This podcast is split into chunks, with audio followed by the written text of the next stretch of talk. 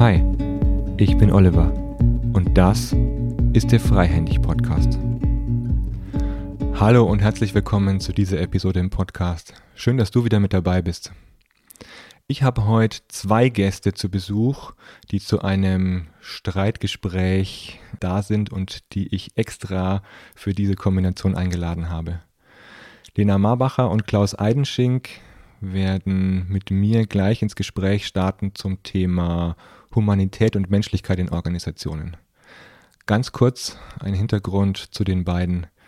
Lena Marbacher ist Co-Founder, also Mitbegründerin der äh, neuen Narrative, ein Magazin, das sich um Themen der Selbstorganisation in Organisationen und in Unternehmen kümmert, das aber auch immer wieder auf Themen der Ungerechtigkeit und Ungleichverteilung aufmerksam macht, sei es bei Gender-Themen, bei Herkunftsthemen, bei Finanzthemen in Organisationen, äh, aber immer mit dem Kontext, was passiert mit diesen Themen in Organisationen. Lena hat Erfahrung in der Unternehmensberatung und die neue Narrative ist im Hintergrund auch aufgestellt als selbstorganisierende Organisation. Da bin ich auch nachher gespannt, was du dann nachher daraus berichtest. Hallo Lena, erstmal schön, dass du da bist. Hallo. Und Klaus Eidenschink ist auch noch zu Besuch. Klaus ist Organisationsentwickler, Coach und Konfliktmoderator hat auch noch neben seinem Hephaistos Coaching Zentrum in München eine gestalttherapeutische Praxis und ist derjenige, der die Metatheorie der Veränderung erfunden hat, die aber, ich glaube, auf den Schultern von Riesen steht, also äh, sich aufbaut auf ganz vielen Theorien und Praktiken, die sich im Laufe der Jahrzehnte und Jahrhunderte angesammelt haben. Klaus äh, schreibt auf seiner Homepage, ich bin humorvoll, schnell, unabhängig und schone sofern nötig niemanden. Ähm, schön, dass du da bist, Klaus. Ich freue mich, wenn du auch heute uns nicht schonst mit deinen Thesen in diesem Podcast. Ja, danke. Bin gerne da, ja. Der Auftakt zu diesem Gespräch ist eigentlich entstanden, weil ich das Streitgespräch mit ähm, Stefan Kühl und Matthias Meifert aufgenommen hatte. Und in diesem Gespräch kam der Ausdruck Humanität immer wieder vor und war ganz, ganz wichtig. Ähm, vor allem Matthias Meifert, dass Humanität eine große Rolle spielen sollte bei der Gestaltung von Organisationen und bei Organisationsentwicklung. Und Klaus, du hast ja dann ziemlich kritisch und auch wertvoll aus meiner Sicht Matthias Meifert Widerstand geboten, indem du gesagt hast, naja, Humanität ist kein so widerspruchsfreier Begriff, wie er das Ganze dargestellt hat. Und insgesamt ist es ja auch so, dass in Organisationen immer wieder Themen wie Humanität, Selbstorganisation, Gerechtigkeit immer wieder eine große Rolle spielen. Und ich möchte mit euch jetzt in dieses Gespräch einsteigen, indem du, Klaus, erstmal noch beschreibst, was war äh, eine Intention, diesen Begriff Humanität nochmal klarer zu beschreiben und ein Stück weit äh, Hintergründe auch nochmal aufzumachen dazu?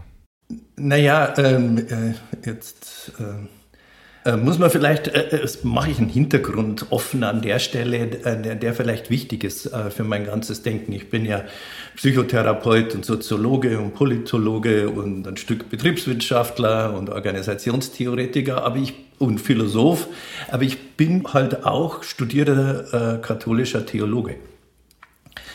Und wenn man das ist und ein Stück Kirchengeschichte äh, lernen muss, dann wird man mit diesem Begriff Humanität erstmal vorsichtig, weil im, unter dem Label Humanität gibt es eine 2000 Jahre alte Geschichte von Grausamkeiten, die im Namen der Humanität äh, vorgenommen wurden. Und da wird man sensibel für alle Begriffe, die den Sprecher darin versichern, dass er das Richtige tut.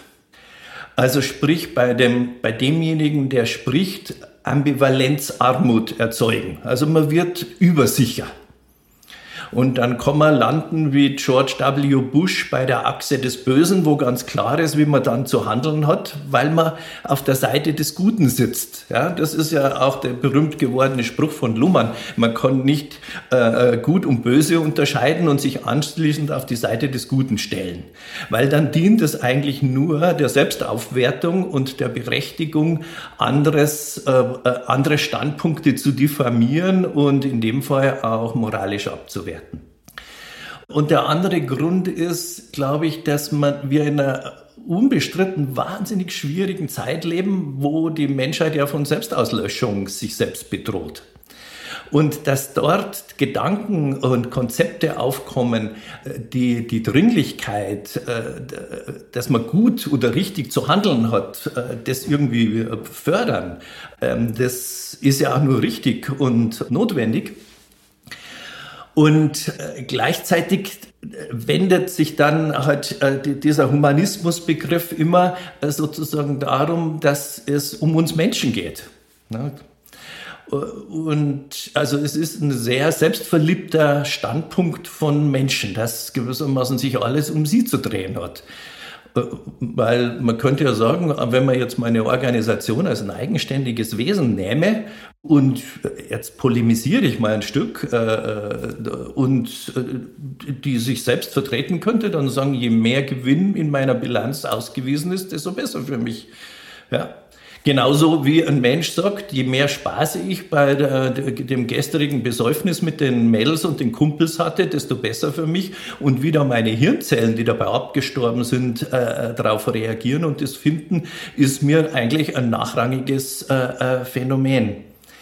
Und ähm, also das ist jetzt, äh, wie gesagt, ein bisschen polemisch äh, erstmal eingeführt mir geht es bei dem ganzen Thema darum, dass man differenziert, wie problematisch der, das, die Unterscheidung gut, böse, richtig, falsch und so weiter ist. Und ähm, dass man die, die, die, die Schattenseiten äh, moralischer äh, oder ethischer Argumentation im Blick behält und ähm, nicht so leicht der Versuchung erliegt, zu wissen, was das Richtige ist. Danke für dein Eingangsstatement. Lena, ich habe dich ja auch mit eingeladen, weil in der neuen Narrativen macht ihr ja auch immer wieder mal kritische Themen, stellt ihr kritische Themen so in den Vordergrund, dass ihr durchaus Sonnen- und auch Schattenseiten beleuchtet. Und das Thema New Work, Smart Work, Agilität ist ja oft auch geprägt von solchen großen Begriffen wie, dann wird alles humaner, dann wird alles selbstorganisierter und auch immer schöner, gesünder, toller, äh, wunderbarer. Äh, manchmal habe ich das Gefühl, trefft ihr eine gute Mitte, um auch Ambivalenzen darzustellen. Manchmal geht es aber durchaus auch in die Richtung zu sagen, wir sollten uns in diese bessere Richtung entwickeln. Ähm, zum Start, wie stehst, stehst du zum Thema Humanität in Organisationen? Tatsächlich kenne ich den Begriff am allerstärksten noch aus meiner Zeit, in der ich mich äh, viel mit Design Thinking beschäftigt habe, wo es ja immer um Human Centricity ging. Ne? Also Human Centered Design, das war in den 2005, 2007, 2008, da war das irgendwie der heißeste Scheiß, den es gerade so gab. Und ich habe das zu der Zeit überhaupt nicht in Frage gestellt, weil Human Centricity für mich damals bedeutete, es geht um äh, Nutzerinnenzentrierung und das ist ja erstmal per se gut. So habe ich das damals erstmal aufgenommen und nicht wirklich hinterfragt. Mittlerweile sehe ich aber natürlich genau das, was Klaus ja eben auch beschrieben hat. Also der Mensch an sich, wenn wir uns die gesamte Geschichte äh, unserer Spezies angucken, dann sind da die, also sagen wir mal, die bemerkenswertesten Situationen, die wir durchlebt haben, die sind ja menschgemacht und die waren alle nicht besonders schön. Also das heißt, wenn wir den Menschen ins Zentrum stellen, dann stellen wir immer beide Seiten des Menschen oder es gibt sehr viel mehr als zwei natürlich auch. Ne? Dann stellen wir viele Facetten von Menschlichkeit ins Zentrum. Und das kann eben genauso Machtmissbrauch sein wie äh, Selbstzerstörung oder wie auch immer wir es nennen wollen. Äh, kommen wir wahrscheinlich auch noch drauf, was für verschiedene Varianten es da gibt. Aber so pauschal zu sagen, der Mensch im Mittelpunkt und deswegen, und das ist ja das, was jetzt gerade so der logische Schluss ist, Mensch im Mittelpunkt, Humanität im Mittelpunkt, also irgendwas, was menschlich ist, ähm, das ist dann die bessere Organisation. Und das glaube ich gar nicht unbedingt, ähm, sondern ich glaube, dass wir eher in Organisationen dafür sorgen müssen, dass wir die die ganzen Schattenseiten, die ja auch ich in mir habe, die wir drei hier in uns haben, dass wir uns derer bewusst sind und uns eher anschauen, wie können wir damit umgehen und wie können wir vielleicht wahrscheinlicher machen, dass wir uns nicht gegenseitig an den Kragen gehen. Ja, also wie können wir Konfliktkompetenz lernen, dass sowas ähm, unwahrscheinlicher ist und wie können wir so miteinander umgehen, dass wir nicht äh, innerhalb von 0 auf 100 aufeinander losgehen. Solche Dinge. Aber das heißt für mich nicht, dass deswegen jetzt Humanität in der Organisation ein, Einkehr gezogen hat. Also für mich ist, ich, äh, ich benutze diesen Begriff tatsächlich auch für mich gar nicht, ja, dass ich jetzt irgendwie sage, wir brauchen humanitäre Organisationen. Ich meine, da könnte man ja noch mehr Themen ähm, auf die Agenda ziehen. Humanität, Gleichbehandlung von vielen Menschen, Gender-Themen tauchen ja in letzter Zeit immer wieder mal auf, die, bei denen äh, die Gleichheit und die Wichtigkeit der Gleichbehandlung äh, betont wird und so weiter. Also es sind ja mehrere Themen, die in Organisationen gerade da sind, äh, die da rumwabern. Muss es nicht auch irgendwie eine Richtung geben? Ich, ich nehme jetzt mal den, bewusst den Punkt von Matthias Meifert ein, ne? Äh, hier in unserem Dreigespräch. Muss es nicht irgendwie auch einen Punkt geben, bei dem man sich in eine gute Richtung entwickelt? Naja, das ist ja sozusagen äh, genau der Punkt. Ähm, bleiben wir doch mal bei dem Thema und nehmen wir es noch mal kurz weg von Organisationen. Ja? Das ist ein Wert, sage ich es jetzt mal, der äh, über viele Jahrzehnte gar nicht in Organisationen ein, äh, der Kern der Auseinandersetzung von Fachleuten war, sondern eigentlich in der, im, im Bildungssystem indem man die Frage äh, ventiliert hat, ist es nun gerecht, ungleiche Kinder gleich zu unterrichten oder ungleich? Also die ganzen Fragen differenzierte Schulsystem oder Gesamtschule waren ja an diesem Punkt orientiert und bis heute kann sich die Pädagogik nicht entscheiden, was für die Kinder besser ist. Weil es gibt natürlich genügend Untersuchungen, dass, jetzt äh, polemisiere ich wieder oder versuche es zumindest, dass äh, Mädchen in Mädchenschulen besser lernen als in gemischten Klassen und auch besser in Mathematik sind. Äh, so ist es jetzt gendertauglich oder gerade untauglich? Ja? Ähm, ist es, äh, weil es ist ja offensichtlich, dass wir Menschen ungleich sind. Also von daher ist die Gerechtigkeitsidee äh, eher ja so erstmal so ein Regulativum, weil es auch offensichtlich ist, wenn die Ungleichheit in bestimmten Punkten zu groß ist, also nehmen wir mal ökonomische Ungleichheit, dass dann diese Konflikte, von denen Lena gerade sprach, äh, schneller äh, vom Zaun brechen, weil mehr Neid und Eifersucht oder sowas. Aber die Frage, ob es für die Menschen in Organisationen gut ist, wenn die Organisation versucht, Menschen gleich zu behandeln, die ist theoretisch erstmal aus meiner Sicht sehr offen. Also darüber müsste man reden, noch gar nicht sozusagen geht es, sondern tut es den Menschen überhaupt gut? Und äh, da bin ich sozusagen, also da schaue ich gern differenzierter drauf, was denn jetzt besser ist, also um äh, jetzt Matthias äh, Label zu nehmen. Ich denke ganz grundsätzlich einfach in dem Konzept, jede Verbesserung bringt in irgendeiner Hinsicht eine Verschlechterung mit sich. Das ist eigentlich fast trivial oder banal, aber es schützt mich in meinem Denken davor, voreilig ähm, äh, zu glauben, äh, ich könnte die Welt besser machen. Und um es vielleicht nochmal auf die Spitze zu treiben, vielleicht wäre die beste Entscheidung, also wenn man jetzt nochmal von Organisationen abguckt, von uns Menschen, äh, die Selbstauslöschung zu betreiben äh, für den Rest des Globus. Es gibt ja den berühmten Witz, zwei Planeten begegnen sich im Weltall, sagt der eine zum anderen, wie geht's dir denn? Sagt der andere, hm, äh, gerade nicht so gut. Sagt der andere, äh, der eine, was, was, was fehlt dir denn? Oh ja, du, ich habe Menschenbefall. Ähm, dann sagt der andere, hm, äh, da musste ich jetzt nicht so grämen. Sagt er, das hatte ich auch mal, das geht vorbei. Mhm. Mhm. Genau. Also, also das ist die ganz, ganz große Perspektive, ne? Klaus, naja, gut, also aber ganz die riesige Perspektive. Ich meine, da kann man kann man ja so in, Richtung Nihilismus ein bisschen gehen. Ne? Nee, gar sagen, nicht. Naja, es ist nicht was wir hier, weder, was wir hier machen. Nee, es ist weder nihilistisch noch defetistisch noch äh, äh irgendwie äh, zynisch gemeint, sondern nur äh, erstmal ein Plädoyer für die Demut äh, in Bezug darauf, nicht selbstverliebt in eigene ähm, Ideen zu sein, wodurch die Welt im Kleinen, im Mittleren und im ganz Großen denn wirklich besser wird. Also ich glaube, was wir ja wenn wir an dieser Diskussion anfangen, dann müssten wir uns fragen, was ist überhaupt besser? Was ist überhaupt gut? Was bedeutet das? Ja, es ist ja schon ein moralischer Begriff. Ich, ich glaube, womit wir im allgemeinen Sprachgebrauch so lapidar umgehen, ist auch nochmal was anderes, als wenn man sich jetzt zwei Stunden hinsetzt und sagt, lass uns mal die Begriffe auseinandernehmen und von allen Seiten hingucken. Es ist auch klar, dass wenn ich ähm, mir einen äh, einen, was auch immer, äh, irgendeinen Luxusgegenstand kaufen kann, dann ist auch klar, irgendjemand auf der Welt kann sich den genau deswegen nicht kaufen. Ja, also auch das so eine Balance zwischen, wenn es uns äh, Wohlstand beschert, dann gibt es irgendwo Armut, dass Kapitalismus zum Beispiel die Bedingungen hat, dass es Armut gibt, dass wir genau auch gerade in dieser Szene neuer Arbeit gerne davon träumen, ja, wir machen irgendwie eine selbstbestimmte und total schöne und gemütliche und auch noch schick designte, total flexible Arbeitswelt und total ausblenden, dass auf der anderen Seite, wenn wir diesen Luxus haben, zumindest in einem gewissen Ausmaß, Menschen genau diesen Luxus eben nicht haben können.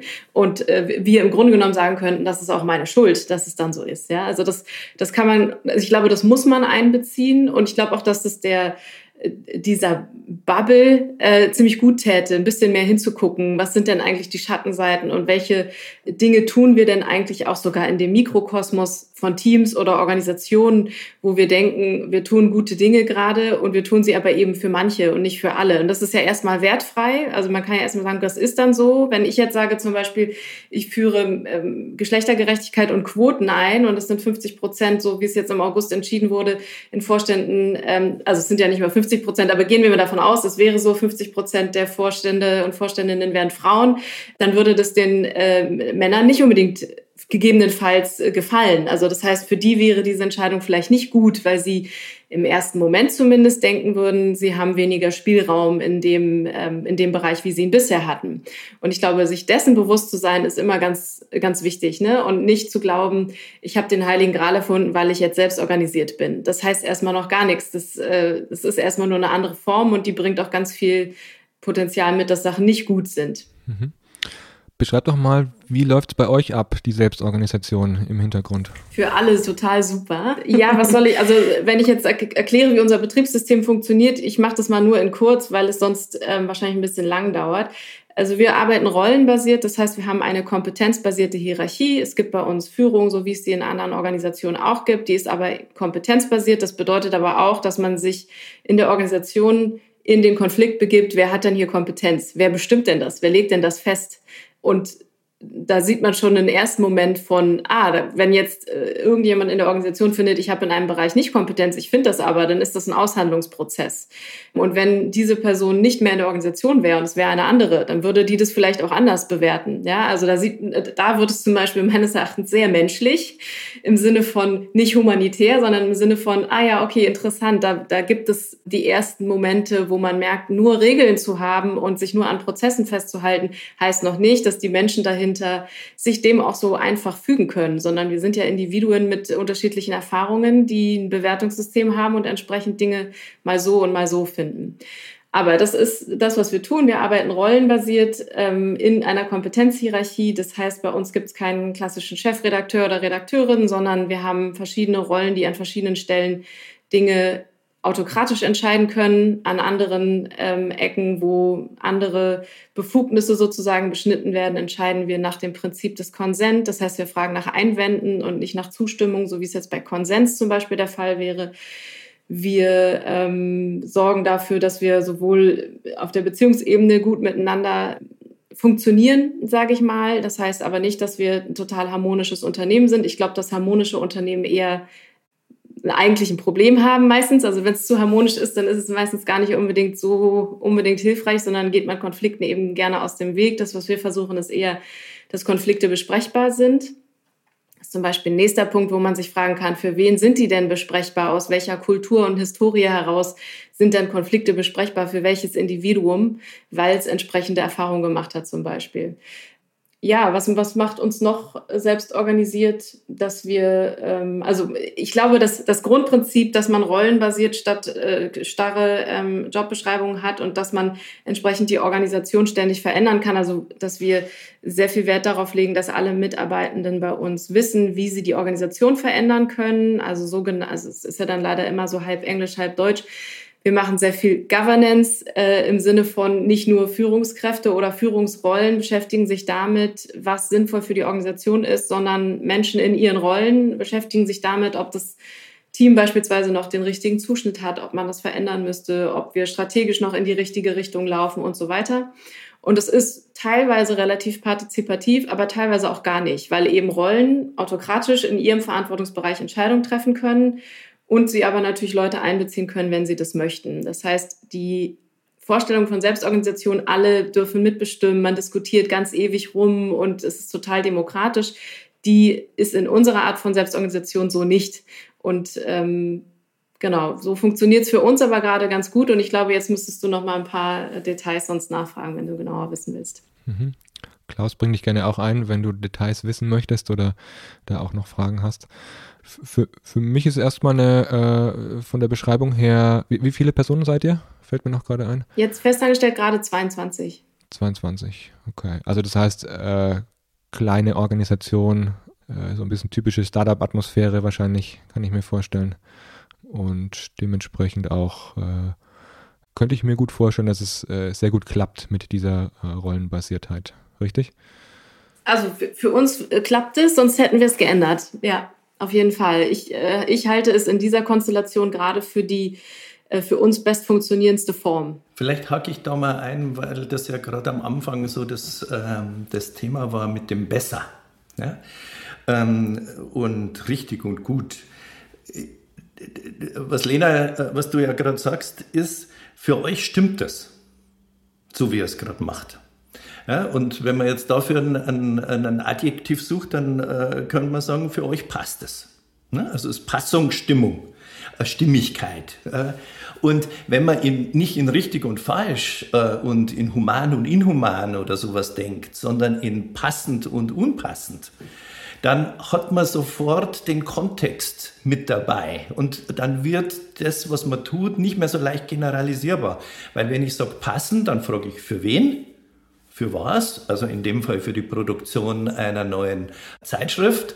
Und wann? Nämlich äh, zum Beispiel zu einem Zeitpunkt des Unternehmens, wo es aus 22 äh, Mitarbeitern äh, besteht und nicht aus, keine Ahnung, wie viel hat der Springer Verlag? Äh, äh Zu viele wahrscheinlich. genau. Also wo dann die Selbstorganisation irgendwie anders laufen muss. Das ist ja das andere äh, Thema. Ja, Hierarchie ist ja auch, doch auch selbst organisiert. Ich frage mich immer, wer, wer organisiert denn Hierarchie außer der Organisation, die sich heute halt so organisiert? Also auch da ist, kommt man ja schnell in was rein, dass eine bestimmte Form von äh, Selbstorganisation äh, gut beleumundet wird, als passend grundsätzlich angesehen wird und Hierarchie nicht. Und ähm, Darum finde ich das alles klasse, was Lena gerade sagt. Da habe ich überhaupt nichts dagegen. Ich würde es nur nicht laufen lassen. Und da würde ich widersprechen, wenn man sagt, das ist genau deshalb eine humane Organisation. Sie ist vielleicht sehr passend für diese Menschen, die da drin arbeiten. Und, äh, und äh, mein, mein Zögern ist halt häufig, wenn ich dann Bücher wie vom Lalou oder äh, die Stille Revolution oder dergleichen Konzepte dann äh, nehme, dass äh, eine bestimmte, äh, sag ich mal, Haltung, oft eben auch Werthaltung der entsprechenden Personen dann in den Konzepten generalisiert wird für die Organisation. Also ich bin auch deshalb freiberuflich tätig, weil ich tatsächlich gerne selber entscheide und nicht entschieden werde. So, jetzt kenne ich aber ganz viele Leute, denen es sau gut geht, wenn sie klare Entscheidungen vorgesetzt kriegen und dann sagt du, auf dem Pferd reitest du jetzt mal von A nach B. Und nicht auf dem Pony und nicht auf dem Kamel, sondern auf dem Pferd und nicht nach äh, C und D und E, sondern nach B. Und wenn die das nicht haben, dann werden, äh, kommt deren Vagussystem unter Stress, dann äh, werden die fahrig, dann schlafen die schlecht und so weiter und so fort. Also in der manche Beraterkonzepte kommen mir heute unglaublich auch mit einer Hybris aufgeladen vor, weil gewissermaßen der eigene Arbeitsstil, man ist gern autonom, man, man denkt gern selber, man bestimmt gern mit, man äh, ist kreativ, äh, man ist innovativ, man äh, hasst Routinen und so weiter. Jetzt könnte ich die Liste endlos verlängern.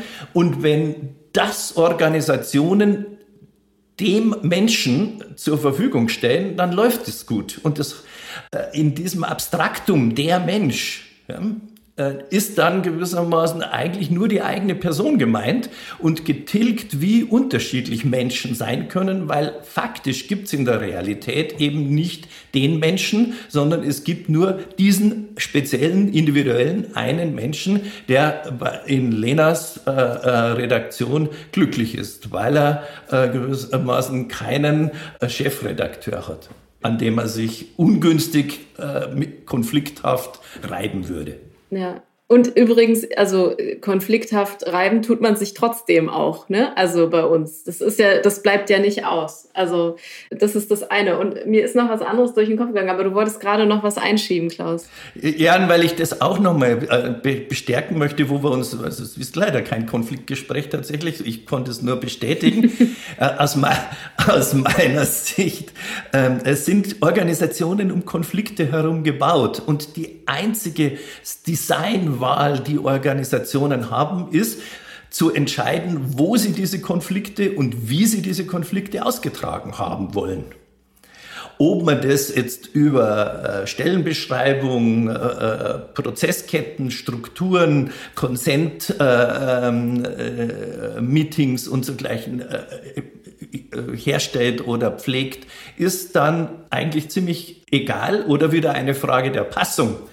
Aber keine Organisation kommt an Konflikten vorbei. Und an der Stelle vielleicht der, äh, nochmal ein letzter Satz.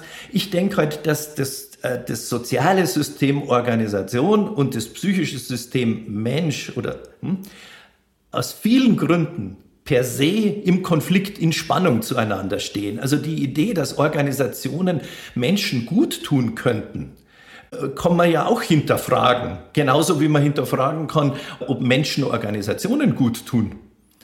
Also auch diese Frage könnte man in unserer Branche stellen, weil die wird auch wichtiger, weil je mehr KI und ähnliche Phänomene äh, die Arbeitswelt bestimmen werden, desto mehr muss man sehen, ob Organisationen so willig sind, tatsächlich noch Menschen einzustellen für das, was sie tun. Ja.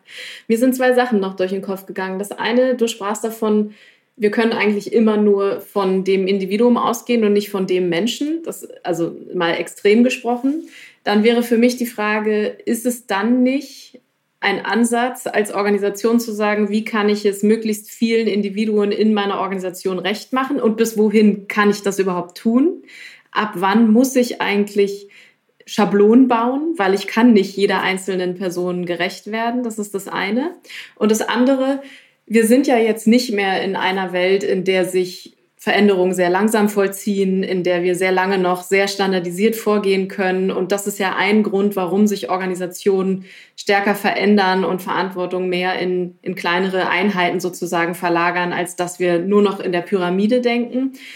Wie ist denn auf beiden Varianten, weil das ist, hat ja beides mal mit Passung zu tun. Einerseits mit Passung zum Individuum und einerseits und andererseits mit Passung zur Umwelt, sage ich jetzt erstmal, ja, die sich schnell verändert, auf die schnell reagieren muss, weil eine Pandemie kommt zum Beispiel und die einen zerbrechen dran, die anderen kriegen es irgendwie geregelt. Und dann ist ja die Frage, müssen wir als Organisation reaktionsfähiger sein oder müssen wir Organisationszyklen zum Beispiel kürzer denken, also dass Organisationen schneller sterben? Davon reden wir auch immer nicht gerne. Wir wollen ja immer nur wachsen. Aber Organisationen dürfen ja auch sterben. Ist auch in Ordnung, wenn, wenn welche scheitern.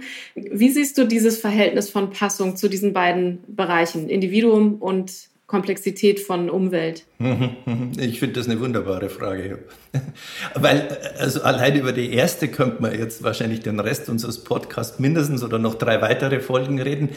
Weil auch, ich fange mal noch mal eine Ebene tiefer an, Lena, weil äh, die Ausgangsthese war ja, wie könnte es eine Organisation schaffen, möglichst vielen dieser Individuen gerecht zu werden. So. Da ist ja auch schon ein Implikat drin, über das man diskutieren könnte. Und das Implikat ist, dass es Mitarbeitern gut tut, wenn die Organisation in Summe ihre Wünsche erfüllt.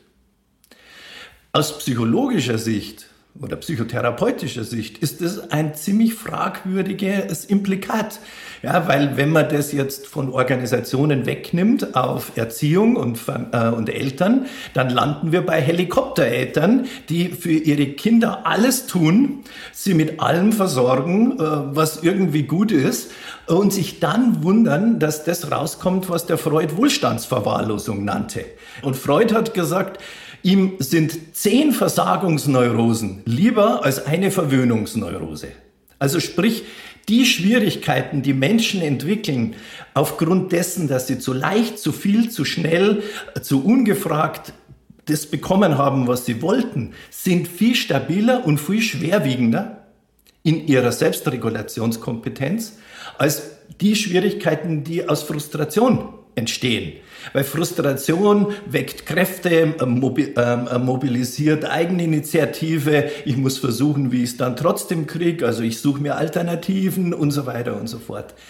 Drum wundert mich das persönlich, ich versuche wieder ein bisschen polemisch zu sein, überhaupt nicht, dass eine Generation, die von dieser Art von Helikopterätern hm, in einem viel höheren Prozentsatz geprägt ist als jetzt zum Beispiel meine, ja, auf die Idee kommt, in Organisationen ideal, weiterhin ideale Eltern haben zu wollen, die ein mit allem versorgen, was wichtig ist. Und dann ist es halt nicht mehr das Milchfläschchen äh, oder das Dreirad oder die Nachhilfe. Sondern das Homeoffice. Sondern das Homeoffice oder halt erwachsene Bedürfnisse, wie die Organisation soll mich mit Sinn versorgen, die soll meinem Leben einen Sinn geben, die soll mir ähm, ermöglichen zu glauben, dass meine Existenz nicht umsonst ist, dass ich einen wesentlichen Beitrag zur Rettung der Welt mache und so weiter weiter und so fort. Und das sind aus psychotherapeutischer Sicht oder können zumindest sein, hochregressive, narzisstische Erwartungen an ideale Elternfiguren, die mir alles geben und mich nicht frustrieren. Und wenn eine Organisation um Konflikte herum gebaut ist, braucht sie aber Mitarbeiter, die sich frustrieren lassen. Ich habe erst jüngst beim ganz großen DAX-Konzern einen ganz großen Vortrag darüber gehalten, wie wichtig es ist in komplexen äh, Verhältnissen und in disruptiven Verhältnissen, dass die Rollenträger Verliererkompetenz haben. Also nachgeben können, äh, I disagree and commit, äh, nicht einverstanden sein und trotzdem für die falsche, aus ihrer Sicht falsche Sache kämpfen und so weiter und so fort. Also ich glaube, dass ein reifes Menschsein, wenn ich jetzt mal auch so einen wertenden Begriff, den ich eigentlich nicht mag, hier in die Diskussion einführe, ja. Da frage ich gleich nach. Ja, ja, Reife gerade, ganz schlimm, finde ich auch. ich finde ich auch schlimm. Ja, also sind wir uns auch einig. Aber dass ein, ein, Erwachsener, vielleicht nehme ich das mal vorübergehend als Ersatzbegriff, ja, ein erwachsener Mensch eben sich dadurch kennzeichnet, dass er nicht, wenn er im Auto in den Urlaub auf der Rückbank sitzt, äh, nach zehn Minuten fragen muss, wann sind wir da, sondern eine bestimmte Frustrationskompetenz mitbringt, äh, solche Situationen durchzutauchen. Und diese Fähigkeit, wenn man das als Erwartung an Organisationsmitglieder aus dieser Mitgliedschaftsrolle rauskopiert und denkt man sozusagen, man könne in der Früh aufstehen und äh, nichts lieber tun, als zur Arbeit zu, zu, gehen, genauso wie wenn man nichts lieber tut, äh, äh, äh, als äh, zum frisch verliebten neuen Partner zu fahren, dann lädt man die Organisation mit Erwartungen auf, die zwangsläufig nur enttäuscht werden können und dann für Organisation wie für die Mitarbeiter und für die Menschen schlecht sind. Mhm. Darf ich da noch mal direkt was drauf sagen, Oliver, oder möchtest du zwischendurch mal? ich habe noch ein, zwei Punkte, aber mach. Okay, wunderbar. Also ich finde das nämlich einen total spannenden Punkt, weil ich nämlich auch glaube, dass es ja, wenn, wenn die Organisation zu so einem kompletten Wunscherfüller wird, also das ist für mich der schlimmste Zustand, den es gibt. Ja, auch für mich als Individuum, wenn ich nichts mehr habe, worüber ich mich aufregen kann, wenn es nichts mehr gibt, was ich verändern möchte. Das ist ja auch, würde ich sagen, zum Beispiel ein relativ menschlicher Impuls, zu sagen, ah, hier gibt's irgendwie noch was, ähm, wo ich dran schleifen kann. Hier gibt's noch was zu optimieren. Hier gibt's noch was, was ich ändern möchte. Und zwar gar nicht unbedingt jetzt, weil ich die Welt verbessern will, sondern weil mir meine linke Socke nicht so gut passt. Ja, und ich sage, na, das muss doch irgendwie noch besser funktionieren. Und wenn für mich alles erfüllt wäre, also der Zustand, das ist auch immer eine Frage, die ich mir stelle, wenn dieser Zustand, nach dem wir streben, diese Utopie, ist das nicht eigentlich eine Dystopie? Ist das nicht fast das Schlimmste, was wir uns denken können, wenn alles für uns beantwortet ist, wenn alles erledigt ist? Und in diesem Sinne, eine Utopie ist ja auch nie erreichbar, kann das ja auch gar nicht funktionieren. Ja? Also deswegen würde ich auch sagen, wenn man zu viel dafür tut, dass es jedem Individuum in der Organisation ich sag mal, jeder Wunsch von den Lippen abgelesen wird, dann führt das, glaube ich, genau dazu, zu dem, was du gerade beschrieben hast. Und auf der anderen Seite sind wir, glaube ich, genau dazwischen. Und ich glaube, das ist vielleicht dieser, dieser Aushandlungsspielraum, wie viel, also wenn wir mal historisch gucken, wie viele Organisationen haben Menschen schon auch nachhaltig geschadet? Gibt es da überhaupt also kann man darüber sprechen? Ich weiß es nicht. Ich habe mir solche Studien jetzt nicht angeguckt, aber wenn wir darauf gucken, wie viele Menschen in den Burnout gehen, ja, das sind ja Zahlen, die man relativ gut belegen kann. Oder wenn man darauf schaut, wie viele Menschen nicht zufrieden mit ihrem Job sind. Da gibt es ja auch gute Zahlen zu, dass relativ viele sagen, sie haben innerlich gekündigt.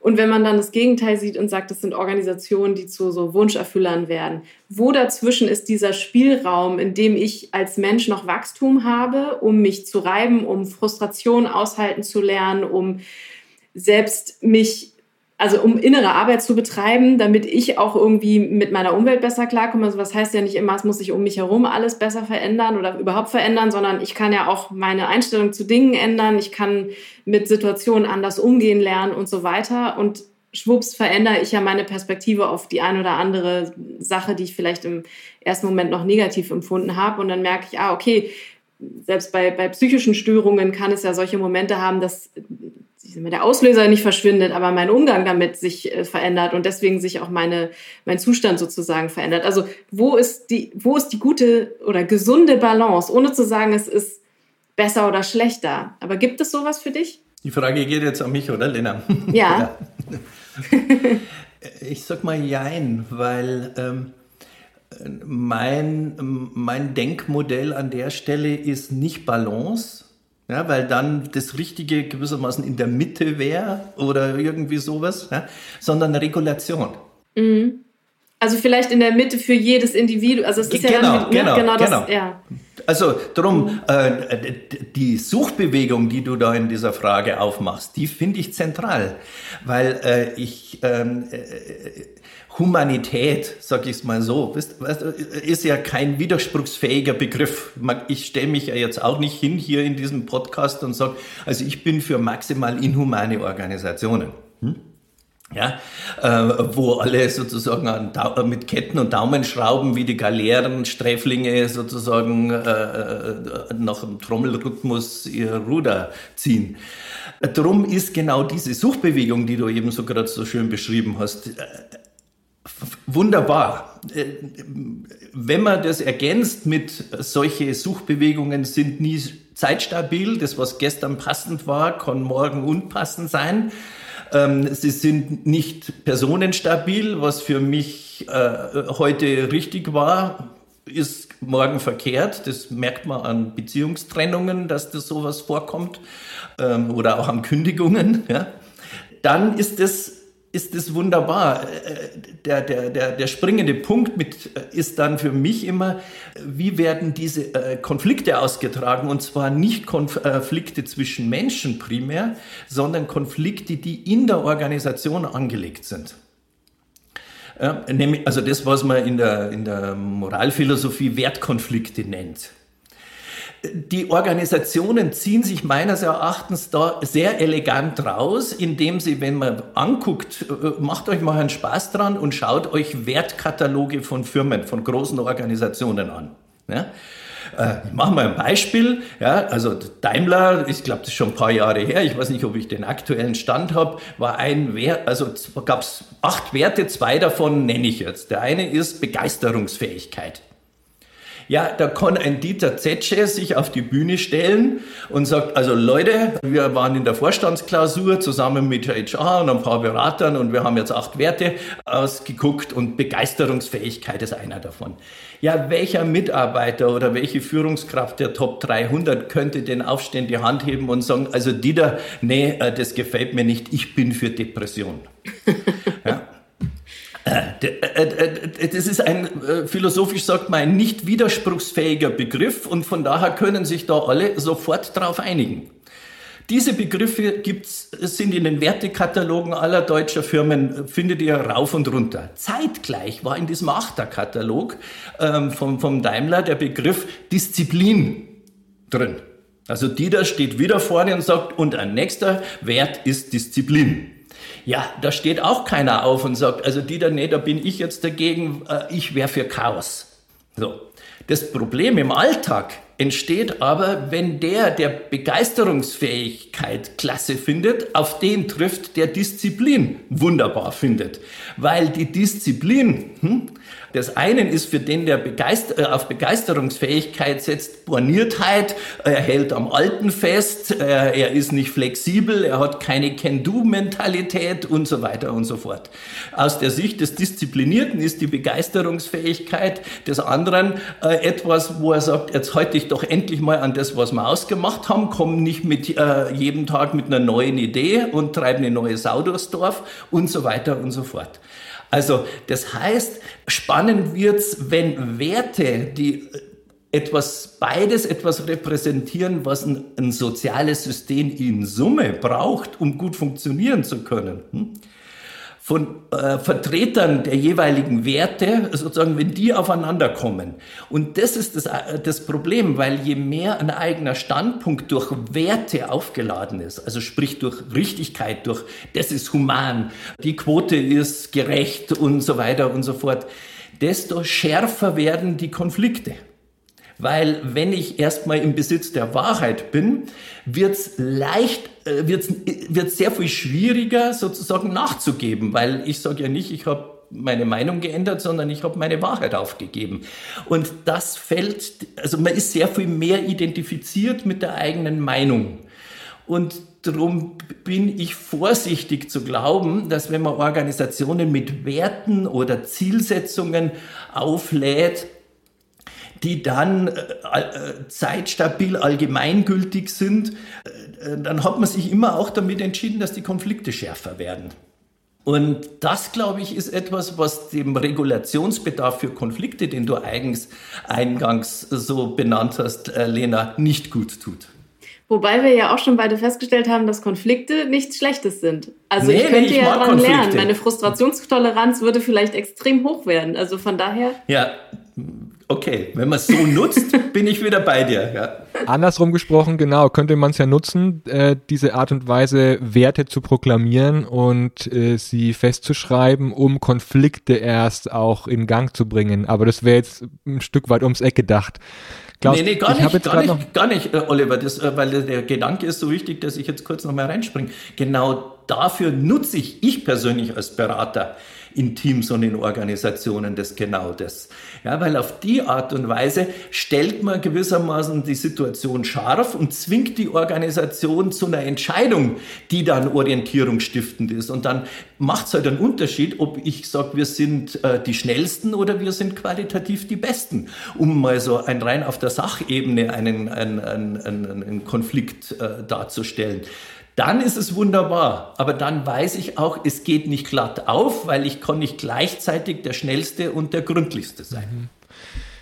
Ich habe gerade zwei Bilder im Kopf. Das eine Bild ist dieses, äh, das Bild, das bei dem Thema Agilität, Selbstorganisation, neue Formen der Organisationen in den Vordergrund gestellt wird. Da geht es ja ganz viel darum, dass Menschen freier agieren, selbstorganisierter sind. Äh, das, was du, all, all die Themen, die du gerade genannt hattest, Klaus, die eigentlich zu einem besseren Leben beitragen könnten. So wie du es beschreibst, habe ich ein anderes Bild, nämlich ein Bild der, wie du meintest, ja reiferen ähm, Organisation, ein Bild der erwachseneren Organisation. Ist das dein Bild der guten Organisation? Nee, nee, nee, ähm, überhaupt nicht, weil äh, damit wird man es ja wieder sozusagen schematisieren und kontextunabhängig irgendwie äh, designen. Ich glaube, was, also das, das fand ich ganz schön, als wir um den Gedanken so ein bisschen drum gekreist sind. Ich, ich glaube erstens, dass es auch ganz oft ein Missverständnis gibt bei all diesen Transformationsprojekten, die man in Organisationen so kennt, nämlich dass man irgendwann ankommt. Also dass es irgendwann einen Zielzustand gibt, wo man sagt, jetzt haben wir es, jetzt ist die Organisation so toll und so wunderbar und das wird man nie erreichen, weil die Organisation sich ständig verändert durch wieder neue Mitarbeitende, durch Mitarbeitende, die gehen und so weiter. Und dass diese diese Suchbewegung, die wir eben hatten, vielleicht fast eher das Ziel ist. Also immer wieder zu schauen, was ist jetzt die richtige Passung für uns? Was passt jetzt für die Menschen, die gerade hier sind? Wie viel von welchem Element brauchen wir? Wie viel Widersprüche? Wie viel Orientierung brauchen wir aber auch? Und das ist ja dann auch wieder unterschiedlich. Es gibt Menschen, die brauchen, das haben wir auch schon drüber gesprochen, viel Orientierung, welche die brauchen ein bisschen weniger, weil sie die stark in sich tragen und so weiter. Ähm, also glaube ich fast, dass dieses Ringen um, oder ja, Ringen ist vielleicht auch nicht der richtige Begriff, aber ich nehme ihn jetzt mal. Das Ringen um diese, um diese Passung ist vielleicht eigentlich so ein Moment, um den es gehen sollte, stärker und nicht so sehr darum, wir machen es jetzt alle wie das Spotify-Modell oder wir machen es jetzt alle wie das Safe Scrum-Modell oder wir machen es alle wie neue Narrative und machen genau in dieser Form Selbstorganisation. Das würde, das, das kann nicht funktionieren, ne? weil die, die Kultur, die sich da entwickelt hat und die jeweiligen Menschen- und Wertesysteme der Individuen so unterschiedlich sind, dass so Blaupausen halt immer sehr, sehr schwierig sind. Also das unterschreibe ich zu 100 Prozent. Es geht um Regulation. Das ist ja auch meine eigene äh, also Organisationstheorie, was ich da unter Metatheorie der Veränderung versuche als integrativen Rahmen zu bieten, dass man eben die Grundkonflikte der Organisation sich anschaut und guckt, wo haben wir gerade Regulationsbedarf aufgrund das Produkt hat sich geändert, der Markt hat sich geändert, unsere äh, Refinanzierungslogik hat sich geändert, die Mitarbeiter, die wir haben, haben sich geändert. Äh, wir sind nicht mehr fünf, sondern 15 geworden äh, und äh, brauchen von daher andere Klamotten. Und dann wäre der Kern, das war ja gerade eben deine Frage, Oliver, nicht reif, sondern regulationsfähig. Aus meiner Sicht ist das gewissermaßen über alle Systeme. Also ein Mensch, der eine hohe Regulationsfähigkeit hat, also mal gewin gewinnen möchte und gleichzeitig verlieren kann, der äh, äh frei ist, aber nicht so, dass er dann mit 65 unter der Isarbrücke lebt, sondern irgendwie auch auf Sicherheit setzt und irgendwelche Rücklagen bildet. Also, äh, und diese Gegensätze von Werten als etwas ansieht, was, de, äh, was das System beides braucht, so wie der Körper halt auf Einatmen und Ausatmen braucht. Ruhe und Aktivität. Genau, und jetzt kommt man, aber wenn ich mich zwischen Ein- und Ausatmen entscheiden muss, äh, dann ersticke ich. Ja, egal wie ich mich entscheide. Und, äh, und äh, wenn ich mich für Humanität in der Organisation entscheide, dann äh, wird sie inhuman. Äh, darum unterschreibe ich das vollständig, was du da gerade so schön zusammengefasst hast, Lena. Also da sind wir uns dann einig. Ja. Ich finde auch, Oliver, du darfst gleich noch was sagen. Ich habe tatsächlich noch, wenn ich noch ein Wunschthema habe, dann würde ich gerne noch über dieses ähm, meines Erachtens auch schwierige Thema der Reife gerade, was ja auch stark durch Lalu dann aufkam oder auch durch was ja dort zitiert wird, Spiral Dynamics und ich bin grün, blau, orange, äh, gelb, was auch immer, all diese, all diese Kategorisierungen, die ich sowieso immer schon sehr, sehr schwierig finde, wenn wir versuchen, so Kategorien herzustellen. Und wenn ich dann Menschen in Workshops begegnet bin, die sagen, ja, ich bin mehr so der orange Typ, dann dachte ich immer schon so, was ist das denn? Du, du, bist, du bist nicht der orange Typ. Du bist vielleicht in einem Kontext, in einer Situation ganz genau, jetzt tendierst du in diese Art und Weise des Verhaltens, weil du das und das erlebt hast oder gelernt hast oder für das Schlauste hältst. Aber ähm, du bist nicht eine, du bist nicht so ein, so ein bist nicht orange oder was auch immer du da äh, glaubst zu sein. Ja, ähm, äh, ich, jetzt steige ich mal darauf ein, Klaus. Gerne. Äh, das finde ich einen interessanten Punkt. Ich, also ich bin bei dir, Lena, bei dem Punkt und gleichzeitig erlebe ich in meiner äh, Beraterpraxis auch immer wieder, dass solche Disk-Modelle oder solche Farbschemata als super hilfreich angesehen werden, weil das eine Innovation ist in manchen Bereichen. Also ich habe es mit einem Logistikbereich zu tun gehabt, die haben keine Personalentwicklung, die sich um äh, sehr, sehr schöne Arbeitsbedingungen kümmert, sondern die sind froh, wenn sie alles gepackt bekommen am Abend in dem Logistikbereich und wenn die irgendwie einigermaßen unzerstört nach Hause gehen können, glaube ich, die Mitarbeiter. Das ist mein Eindruck. Und inwieweit äh, hilft denen das dann zu wissen, dass sie eine Farbe sind? Ja, ja, ja nee, ich, ich sage ich sag nicht, dass ich diese Modelle mhm. einführe. Ich sage nur, dass die wahrgenommen werden als besondere Innovation und dass da diese, diese Art der Kategorisierung ihnen hilft, um schnell die Welt, die sie sehen, die Komplexität, die sie vor sich haben, irgendwie einordnen zu können. Dass es letzten Endes für mich keine Lösung ist, äh, das ist auch klar. Nur ich merke auch, dass es einfach auch oft auf so einen Aha-Moment trifft und äh, irgendwie dann doch anschlussfähig ist. Das erlebe ich. Na, ich, ich sage sag noch einen Satz dazu. Das erlebe ich auch. Ich glaube aber, dass es eine, eine ja sich in falscher Sicherheit wiegende Reduktion von Komplexität ist, die wir niemals haben. Ja, also dass man dann ganz schnell anfängt in dieser Einfachheit zu denken, die der Wirklichkeit einfach nicht gerecht wird. Jetzt kann man natürlich noch darüber sprechen, was ist wirklich, aber so, Klaus, du wolltest auch einsetzen. Ne, ja, auch möglichst kurz. Also wir reden ja gerade über zwei verschiedene Sachen. Also irgendwelche Strukturmodelle, Disk oder so Farbschemata, die, die, die sind immer unterkomplex. Ja, so wie du gerade sagst, Lena.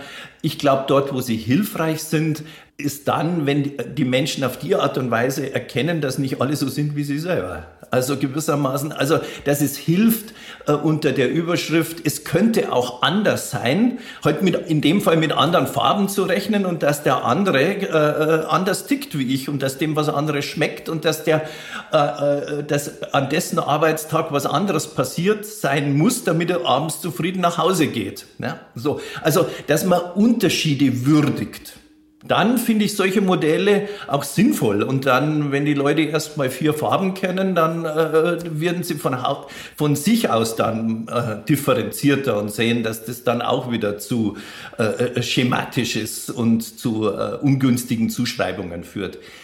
Problematischer finde ich persönlich nicht diese Strukturmodelle, sondern Entwicklungsmodelle, also Spiral Dynamics. Das ist, da geht es ja nicht um, wie viele Farben gibt es in einer Gegenwart, sondern wie entwickeln sich die Farben in die Zukunft hinein und wer ist Teal und wer ist Orange und, und so weiter und so fort. Und diese Art von, wo aus, aus Evolution evolutionären Variationen plötzlich eine, eine Entwicklung geht, die auf ein gutes äh, äh, Endziel hinläuft. Das ist jetzt, wenn man theologisch draufschaut, eine bestimmte Form von Eschatologie, wo alles sozusagen am Ende beim jüngsten Gericht unter dem Mantel der Barmherzigkeit Gottes sich äh, äh einig ist und wiederfindet und alle Unterschiede äh, ein Ende haben diese Idee gewissermaßen, dass die, äh, dass die Welt ein Endziel hat, das ist ja etwas, was Wilber ähm, da sehr auszeichnet und was ich tatsächlich philosophisch für mehr als fragwürdig halte und auch nicht haltbar.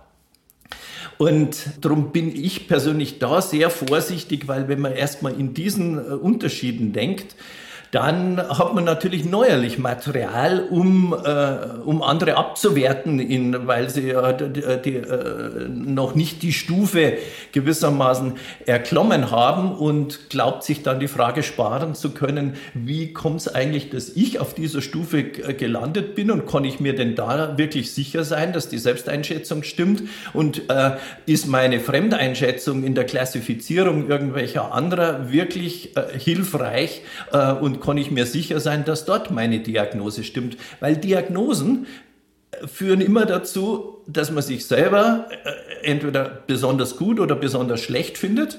Ja, äh, oder den anderen besonders gut oder besonders schlecht. Und beides ist nicht gut verträglich mit Regulation, weil wenn der andere für mich ideal ist, dann äh, sehe ich seine Schattenseiten nicht. Und wenn ich mich für ideal halte, dann sehe ich die eigenen nicht. Und an dem Punkt finde ich es interessant, wenn man Utopien oder solche großen Ziele weglässt, dann kommen die Schattenseiten zum Tragen, aber dann kommen auch die leidvollen Momente und die einfach unschönen Situationen zur Geltung. Auf welche Art und Weise können wir damit gut umgehen? Du müsstest für mich ein Beispiel machen, glaube ich, um mir klarer zu machen, ich, was du meinst. Lass es mich, lass, lass es mich machen, Lena. Gerne. also, äh, wenn man Organisationen davon entlasten würde, dass sie das Glück auf Erden den Mitarbeitern bereitstellen, das ist ja in sich, da sind wir ja beim Anfang von unserem Gespräch nochmal, ja, das ist dem lieben Gott schon nicht gelungen, gewissermaßen eine leidfreie Welt zu schaffen. Ja, das wird bei den Theologen unter dem Label TUDC verhandelt. Wie ist die Idee eines guten Gottes vereinbar mit dem Leid auf der Welt? Ja, das treten ja Leute aus der Kirche aus oder äh, glauben überhaupt nicht mehr an sowas, was alles Feines. Und jetzt äh, haben wir seit dem Tod Gottes Nietzsche äh, äh, die Frage, wer ist denn dann für das Leid auf der Welt verantwortlich und wie kann man das verhindern? Und da ist halt der Mensch gewissermaßen in diese Position eingerückt und war damit genauso überfordert wie der liebe Gott. Und jetzt rückt man Organisationen in diese äh, Position ein und jetzt sollen die Organisationen das Heilsversprechen einer Welt ohne Leid äh, irgendwie äh, dann verantwortlich sein. Und für Gendergerechtigkeit, für Bezahlungsgerechtigkeit, für Entfaltungsmöglichkeiten und so weiter, für die Sicherstellung, dass keine schädlichen Produkte hergestellt werden und was weiß ich, was alles eintreten. Der Punkt ist der, auf den du gerade, Oliver, ja, es, wir brauchen eine Kultur, wo man anfängt, sich mit dem Leid, das ist ein alter buddhistischer Gedanke, mit dem Leid auch anzufreunden, dass das Leid nicht tilgbar ist, dass Organisationen nicht funktionieren können, ohne auch Menschen äh, kündigen zu müssen, für die das nie gut ist äh, und so weiter und so fort. Also das wäre jetzt mal mein Beispiel, eine Kündigung oder eine Entscheidung bei euch in, äh, in, in der Redaktion, dass jemand der sich wahnsinnig viel Mühe gegeben hat, einen Artikel zu schreiben, ihr den am Ende halt dann gemeinsam beschließt, dass er doch nicht in Print geht. Ja? Ich hatte mal einen, einen, einen, Ingenieur aus einer Autofirma, der war Entwickler von einem LKW-Außenspiegel. Das war der beste Außenspiegel ever. Und dann hat man am Ende, als man das Fahrzeug beschlossen hat, gesagt, wir nehmen das, den Spiegel vom alten Modell weil der zu teuer ist, auch wenn er wahnsinnig vibrationsarm und so weiter ist. Ja, der hat sich benommen, als ob man nicht den Außenspiegel gekillt hätte aus dem Feature des Fahrzeugs, sondern ihn. Ja? Und das tut weder Organisationen gut noch Menschen, weil Menschen in der, auf der Welt aus meines Erachtens gut damit zurechtkommen, wenn sie Glück anstreben und mit dem Leid gut zurechtkommen.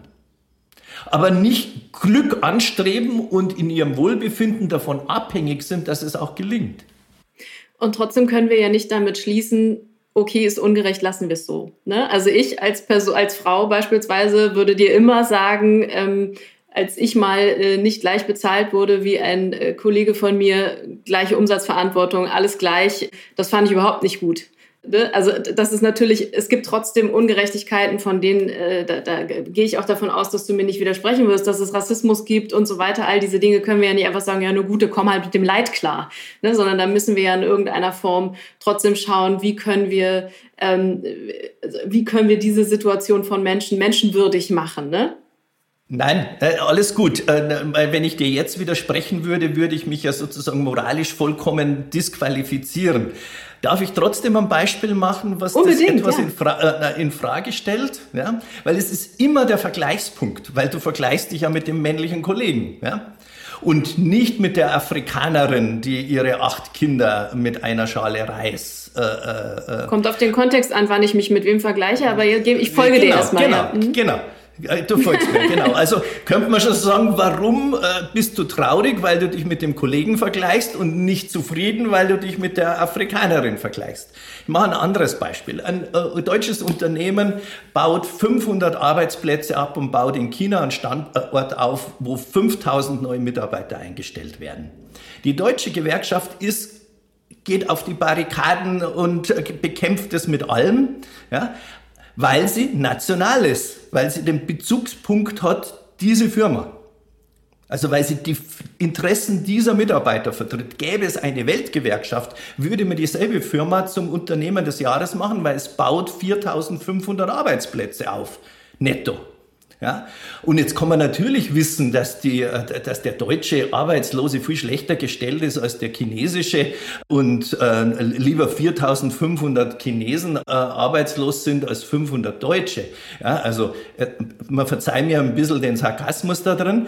Ja? Also es ist, äh, man kann jede Art der Interessenvertretung, die für Gerechtigkeit einsetzt, dekonstruieren im Hinblick auf die Fragwürdigkeit des Bezugspunkts.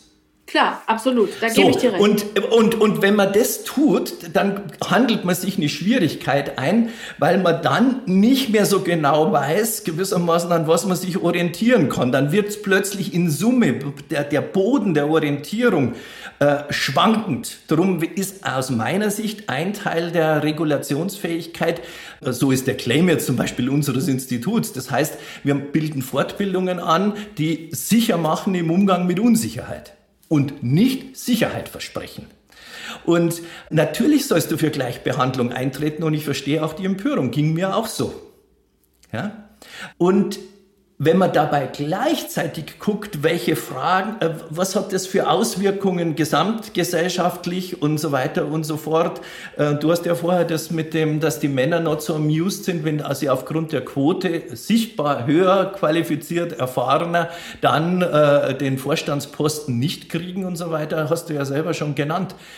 Und dann ist immer die Frage, auf was stellt man ab. Erstmal, dass sich im sozialen System eine andere Form von äh, Gleichheit etabliert, wo ich dafür bin, und nimmt das Leid des Individuums, das tatsächlich, wo es vollkommen falsch ist, dass der Mann jetzt die Position nicht kriegt, dafür in Kauf.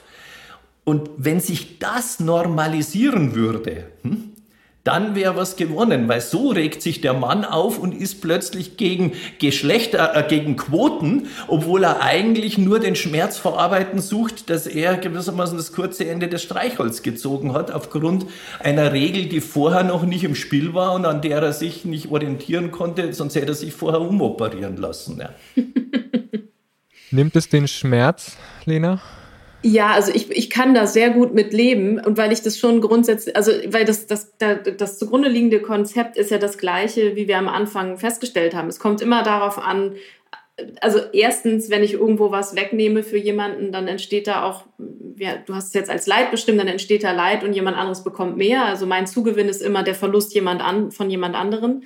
Ähm, und das ist so. Und ich glaube, genau diese ob es jetzt Frustrationstoleranz oder Regulationsfähigkeit ist, ne, mit der könnte ich mir, im Gegensatz zu ihr, bin ich unfassbar privilegiert. Absolut. Und sich das auch klar zu machen, zu sagen, ich bin auch im Gegensatz zu einer weißen Frau mit Behinderung unfassbar privilegiert beispielsweise. Ne? Und gleichzeitig erwarte ich diese Erkenntnis genauso auch von meinem weißen männlichen Gegenüber, mir gegenüber beispielsweise, dass er erkennt, ja, im Gegensatz zu dir als weißer Frau bin ich auch privilegiert in den Kontexten, in denen ich hier groß geworden bin. Und dann darüber zu sprechen, okay, was bedeutet es jetzt eigentlich, gesamtgesellschaftlich stärker zu lernen und eben fest und auch einerseits zum Beispiel einzugestehen, ja, es hat über Jahrhunderte äh, Ungleichheit gegeben und da ist eine lange historische, langes historisches Leid zum Beispiel bei einer Gruppe entstanden und deswegen gibt's ja auch, äh, also ne, wir, wir haben uns ja schon in den westlichen Ländern zu sehr viel mehr Gleichheit ähm, hin entwickelt, als es noch in anderen Ländern der Fall ist. Deswegen war ja dein Vergleich mit der äh, schwarzen Frau in Afrika, wenn wir da eine, eine Form von ja, Ausgleich oder Regulation herstellen wollen und für wen und wann ist sie sinnvoll und wann ist sie nicht sinnvoll. Denn da beschäftigen sich Menschen seit vielen, vielen Jahren mit und ich glaube, wenn wir auf diesem Niveau miteinander darüber sprechen können, dann haben wir unfassbar viel gewonnen. Ja, ich habe da eine Anekdote dazu, sozusagen, welch, äh, wie die, diese Gerechtigkeits- oder Gleichheitsidee, die ist ja äh, nicht abschließbar und von daher auch nicht, äh, nicht wirklich als Wert tauglich. Äh, ich habe äh, jemand, der in Genf eine große UNO-Organisation äh, leitet, im Coaching gehabt. So, und die hatten eine Position nachzubesetzen und hatten viele Quoten und äh, Spezifika, die die Person erfüllen musste für diese Rolle.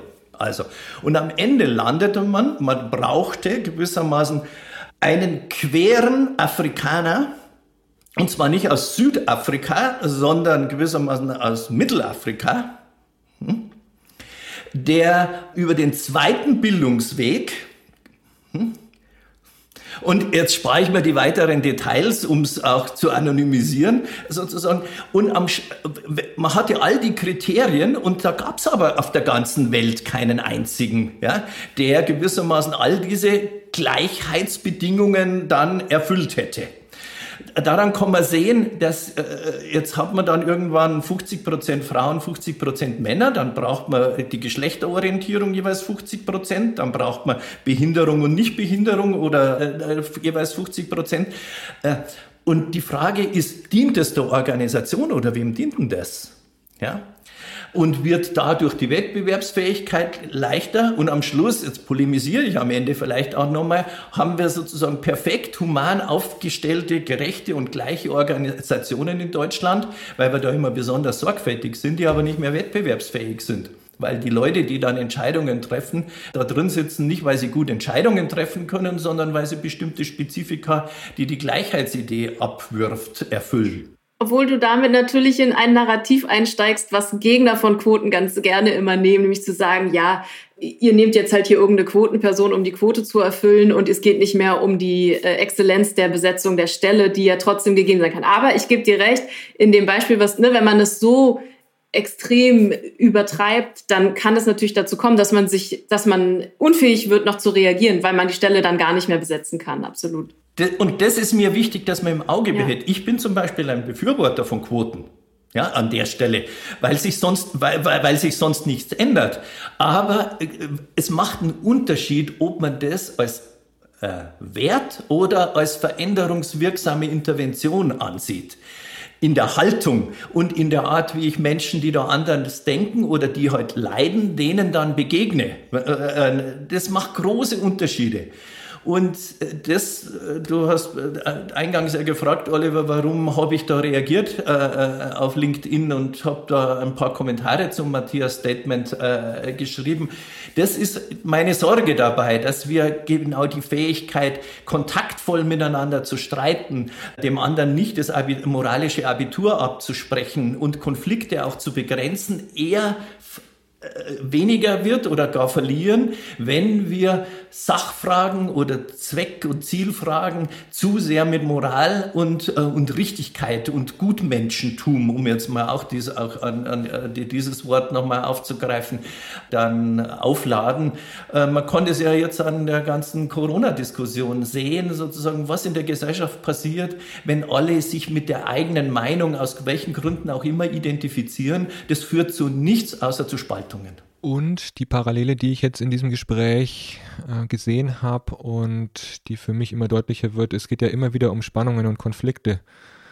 Wir hatten es jetzt, die hatten die Konflikte einerseits, wo finden die in der Organisation statt und welchen Raum bekommen sie auch, welche Art der, des Dialogs gibt es auch und Dialogfähigkeit zu Konflikten, aber auch jetzt an dem Beispiel Ungerechtigkeit, wie gehe ich mit der eigenen Spannung um, die dann bei mir auftaucht, wie dialogfähig ist mein Gegenüber oder ist ein System, um so eine Ungerechtigkeit auch zu adressieren zu können, beziehungsweise was mache ich aus der eigenen Spannung, die in mir passiert, wenn ich dieses Erlebnis habe wie agiere ich dann, wie reagiere ich darauf und wie anschlussfähig ist meine Spannung auch an die Umwelt und an äh, mein Umfeld, um darüber ins Gespräch zu kommen. Um jetzt mal noch eine ganz große Perspektive aufzumachen, ich habe schon das Gefühl, wir hatten vorhin so dieses Sklavenbild einer Organisation, äh, wenn ich mich in die Historie reinversetze, dann habe ich schon das Gefühl, dass wir aus einem Sklaventreibertum und sehr hierarchischen Verhältnissen, die es in der Welt gab und immer noch gibt, uns ja schon eher in diese Richtung bewegen, dass wir Menschen freier werden in unserer Entscheidung und weniger von einem König oder von einem Kaiser oder wem auch immer vor Regeln und vor bestimmte gesellschaftliche Zwänge gesetzt äh, werden.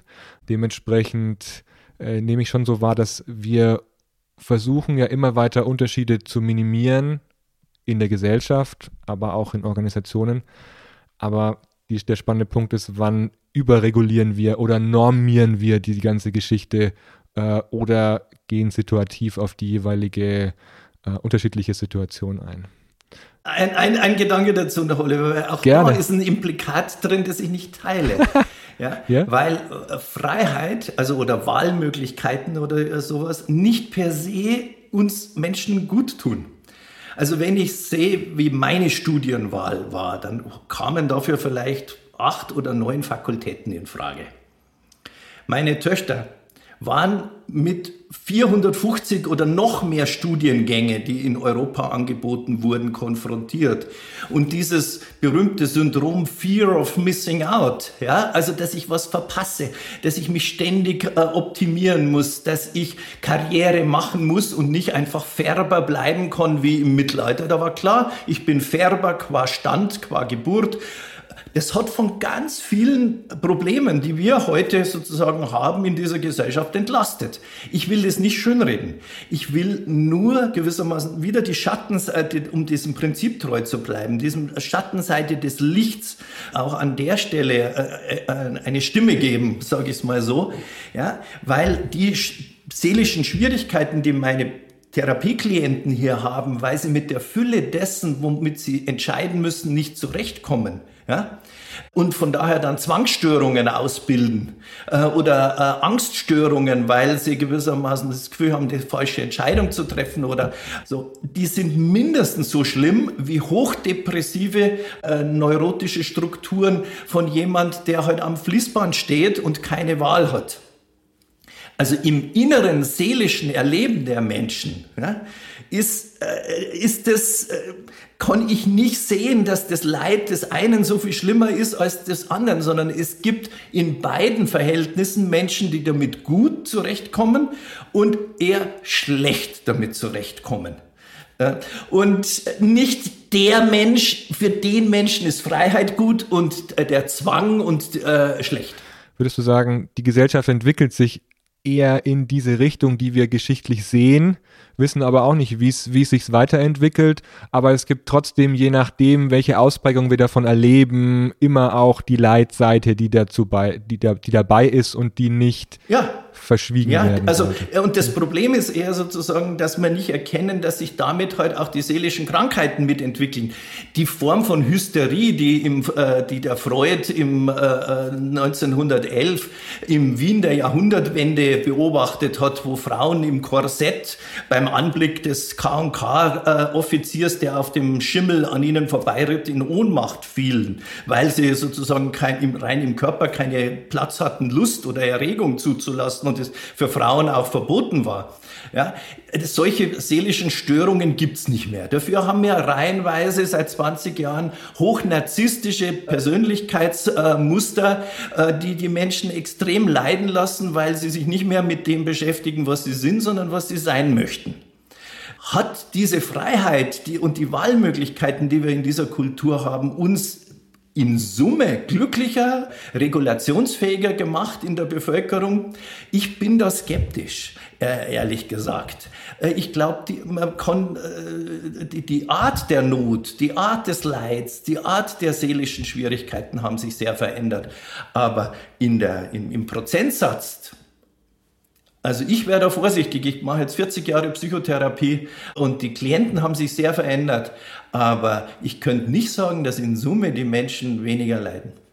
Ich glaube, was man vielleicht historisch dann nochmal eher betrachten kann, ist, dass es auf der Welt insgesamt, ne, und auch gar nicht in welchen Ländern, sondern insgesamt, dass wir mehr Wohlstand erreichen, dass wir weniger Armut haben, solche Dinge, das können wir, glaube ich, feststellen. Ob das jetzt mit Wahlmöglichkeiten in Organisationen wiederum zu tun hat, naja, das weiß ich, das kann ich, könnte ich gar nicht beantworten. Ich wüsste ehrlicherweise auch nicht mal, ob es Studien gibt, die sich mit, mit diesem Phänomen schon beschäftigen. Ich glaube, dafür ist das Phänomen auch noch zu kurz vielleicht fast. Aber was ich noch mal ganz interessant fand, und das ist ja genau der gleiche, der gleiche Blick, den wir eben schon hatten, nämlich Du sprachst, Oliver, von, wir versuchen mehr Gleichheit herzustellen. Und das ist natürlich, wenn man jetzt sagt, wir kämpfen für Gleichberechtigung, ist das das, was man sich vorstellt. Und auf der anderen Seite, und das ist, was ganz viele Organisationen sich einhandeln, aber gar nicht bedenken, sie handeln sich mit mehr Vielfalt, Gleichheit, hm, auch ein Widerspruch in sich, auch mehr Vielfalt in den Kontroversen ein. Also sie handeln sich natürlich auch mehr Konfliktpotenzial ein. Das hatten wir an einem anderen Punkt ja auch schon. Das heißt, sich auch dessen bewusst zu sein, wir haben uns selber Quoten auferlegt als neue Narrative. Aber wenn wir das tun, sind wir uns dessen bewusst, was das für Konsequenzen für uns hat. Nämlich, dass wir sehr unterschiedliche Meinungen, Hintergründe, Prägungen und so weiter in der Organisation haben, die wir in der Lage sein müssen zu verstoffwechseln. Und wir trauen uns das zu, weil wir glauben, wir haben diese Konfliktkompetenz und wir haben diese vielleicht Regulationsfähigkeit einigermaßen ausgebaut.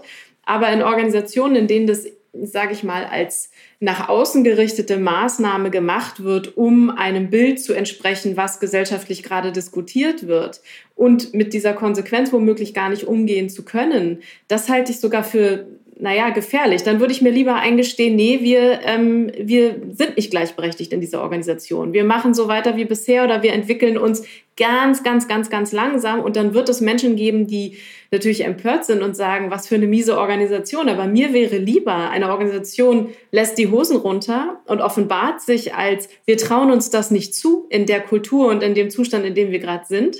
Und dann weiß ich auch, worauf ich mich da einlasse, als eine Organisation, die sagt, wir bemühen uns total und am Ende passiert dann doch nicht so viel. Und ich glaube, diese Perspektive haben viele nicht, wenn sie über Vielfalt reden, ne? oder sie beachten dann immer nur, gibt's ja dann auch, ne? dass dann immer nur ganz bestimmte Dinge betrachtet werden und andere marginalisierte Gruppen wieder nicht. Dann regen sich die wieder auf, auch zu Recht. Und sich da, glaube ich, als Organisation klar zu werden, das ist ein sehr komplexes Thema und ich muss erstmal ganz viel verstehen und dann entscheiden, in welchem Zustand bin ich gerade, was kann ich verarbeiten, was nicht und was kann ich deswegen auch für Maßnahmen ergreifen, auch innerhalb der Organisation, weil auch das wenn ich, also Diskriminierung findet immer statt. Ich muss mich nur fragen, wie gehe ich damit um? Ne? Und was habe ich dann für, was kann ich dann für Konsequenzen ziehen, Regeln und so weiter? Finde ich einen großartigen Satz, den merke ich mir. Diskriminierung findet immer statt. Ja? Also teile ich zu 100 Prozent. Und das wäre genau, deshalb muss man aber nicht für Diskriminierung sein. Eben, ja, ja unbedingt nicht. Sozusagen, das, ja, das, ja, das ist das Problem ist ja häufig, wenn man sozusagen ähm, in beide Richtungen, wenn man äh, also wenn man die bestehenden Verhältnisse kritisiert, zu Recht und für was anderes eintritt, dann glauben ja viele Menschen, äh, dass das, wofür dann eingetreten wird, automatisch das Bessere sei. Ja? Nur wenn ich gekonnt etwas Altes äh, äh, kritisieren kann, heißt es noch nicht, dass ich deshalb mein Gegenvorschlag automatisch der bessere ist. Oder umgekehrt, wenn ich etwas als nicht tilgbar ansehe, heißt es noch nicht, dass ich dafür bin. Also wenn ich sage, wir müssen besser werden im Verarbeiten und im Einverstandensein mit Nachteilen, Schattenseiten, Leid, Schmerz, Ungleichheit und dergleichen mehr, dann heißt es ja nicht, äh, dass ich deshalb äh, für Ungleichheit und all diese Faktoren akt und äh, aktiv eintrete. Ganz im Gegenteil. Nur es ist klar, wenn ich das versuche, werde ich nicht erfolgreich sein. Das ist dann, das ist der Eintritt in die Sisyphus-Rolle. Ja, ich werde immer den, äh, den, äh, den Stein nach oben rollen und wenn ich äh, oben angelangt bin, entgleitet er mir und er rollt wieder runter. Ich biege mit euch jetzt auf die Zielgerade in unserem Gespräch ein und frage mal, welche neuen Gedanken waren für euch persönlich in dem Gespräch dabei? Was ergibt sich für euch als Fazit aus diesem Gespräch?